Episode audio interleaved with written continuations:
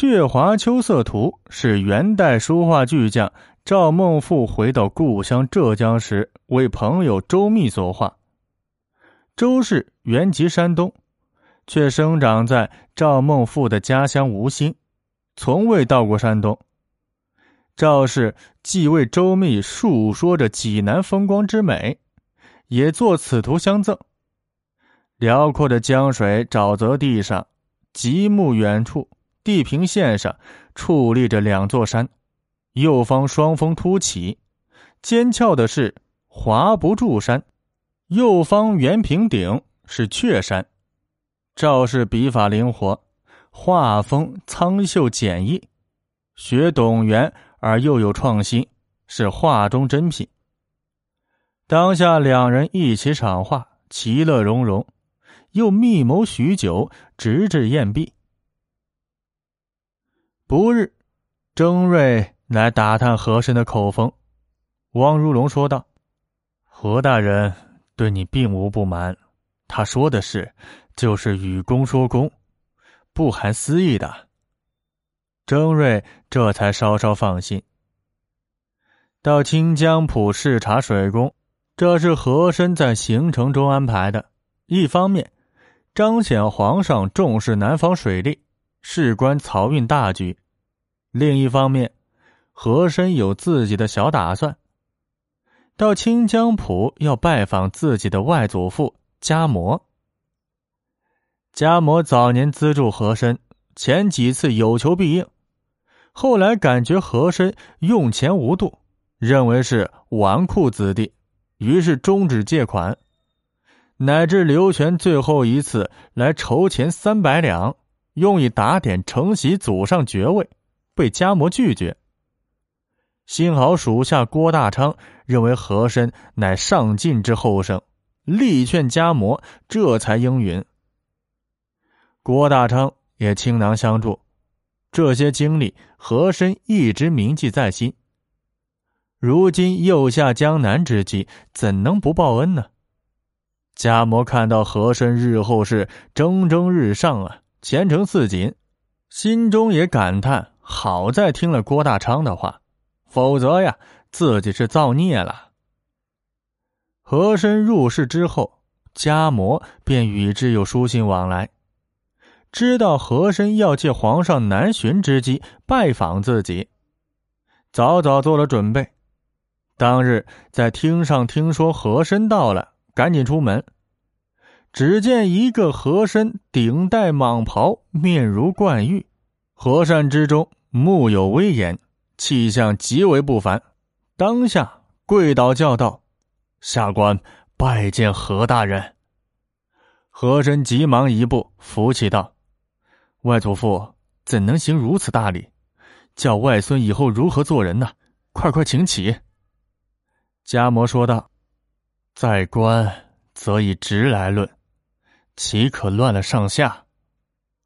和珅说道：“不管我多么大的官，我还是您的亲外孙，人伦比官伦要更重要才对。”待家摩起身，和珅赶紧跪下说道：“外孙拜见外祖父大人。”家摩急得恨不得把他从地上捞起，赶忙说道。场面上不能这样，你还穿着官服呢，这要被皇上看到了，是要治罪的呀。和珅被他扶起，笑着说道：“皇上是最注重孝道的，决意不会怪罪。以我对皇上的了解，只怕要嘉奖我呢。”当下把和珅迎进府中，和珅环顾家摩家中，确实富贵。家具器皿无不讲究，自己年少时就听说外祖父家的奢华之状，羡慕不已。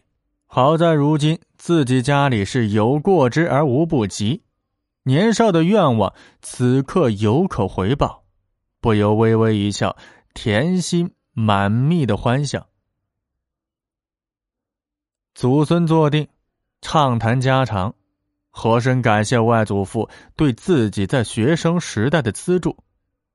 贾母说道：“虽然资助了你些许银两，但也曾怕你无人教管，有时候呢，也让你拿的没那么容易，是想要你懂得珍惜，希望你早日自力更生。此一番心意呀，望你悉心明了，不要责怪我就是。和珅笑道：“外祖父的苦心，我岂能不知呢？又怎么会责怪？从前确实有诸多亲戚对我冷眼相待，如今我也是与他们有来有往，该帮助他们的，我还是会帮助。宁可他人负我，不可我负他人。”这就是我的为人准则呀。迦摩听到和珅这么说，不由得叹道：“啊，哎呀，你这般大度，将来的前程也大得很呐。这我就放心了。只可惜你额娘不在，见到你这等优越，可叹可叹呐。”和珅想起自己的生母，不由得叹道。唉，我也常静夜里想起额娘，泪洒枕巾。特别是曾看到皇上与皇太后母子情深，就想起额娘早逝，兄弟俩孤苦伶仃的，幸得外祖父垂爱，才有了今日前程。谈起旧事，两人一阵伤感。和珅想起一事，忙抹了眼角的泪花。说道：“祖父，刘全曾说，您属下有一个叫郭大昌的，也曾仗义资助过。这番前来，希望能见见这位艺人，聊表恩情。”贾母说道：“正是，郭大昌为人正直，有情有义，你该见一见，有恩必报，这是传扬美名的事儿啊。”桂生。你去叫郭大昌过来。家人桂生闻言答应了一声，一溜烟急急的跑去。不多时，桂生回来报道：郭大昌说重病在身，不能前来。贾母听了，眉头一皱，吸了一口气，奇怪道：“这昨个我还见他生龙活虎的，今儿就重病了。”你说说情形。桂生说道：“我见他也不似重病的样子，也并没有卧床，他只说是急症发作，不能出来，等过几日好了再来见大人。”贾母一听，哎呦，你说这个郭大昌，早不病晚不病，偏偏这个时候来病，这要是错过了见何大人一面。只怕将来他要后悔一辈子的。和珅听闻，说道：“既是有病，不便出来，那我就去看看他。”家魔急忙摆手道：“哎，这怎么能行呢？你贵为军机大臣，亲自去一个平头百姓家探访，成何体统？不成，不成。这倒不妨。他既是我的恩人。”就不论什么官不官的了。和珅叫侍从，来人，把我薄礼带上，我要去见见郭大恩人。家魔见阻挡不住，便说道：“鬼神，你先一步去郭大昌家里知会一声，做好迎接。那郭大昌性情有些耿直，嘱咐他不可丢了礼数。”和珅心里。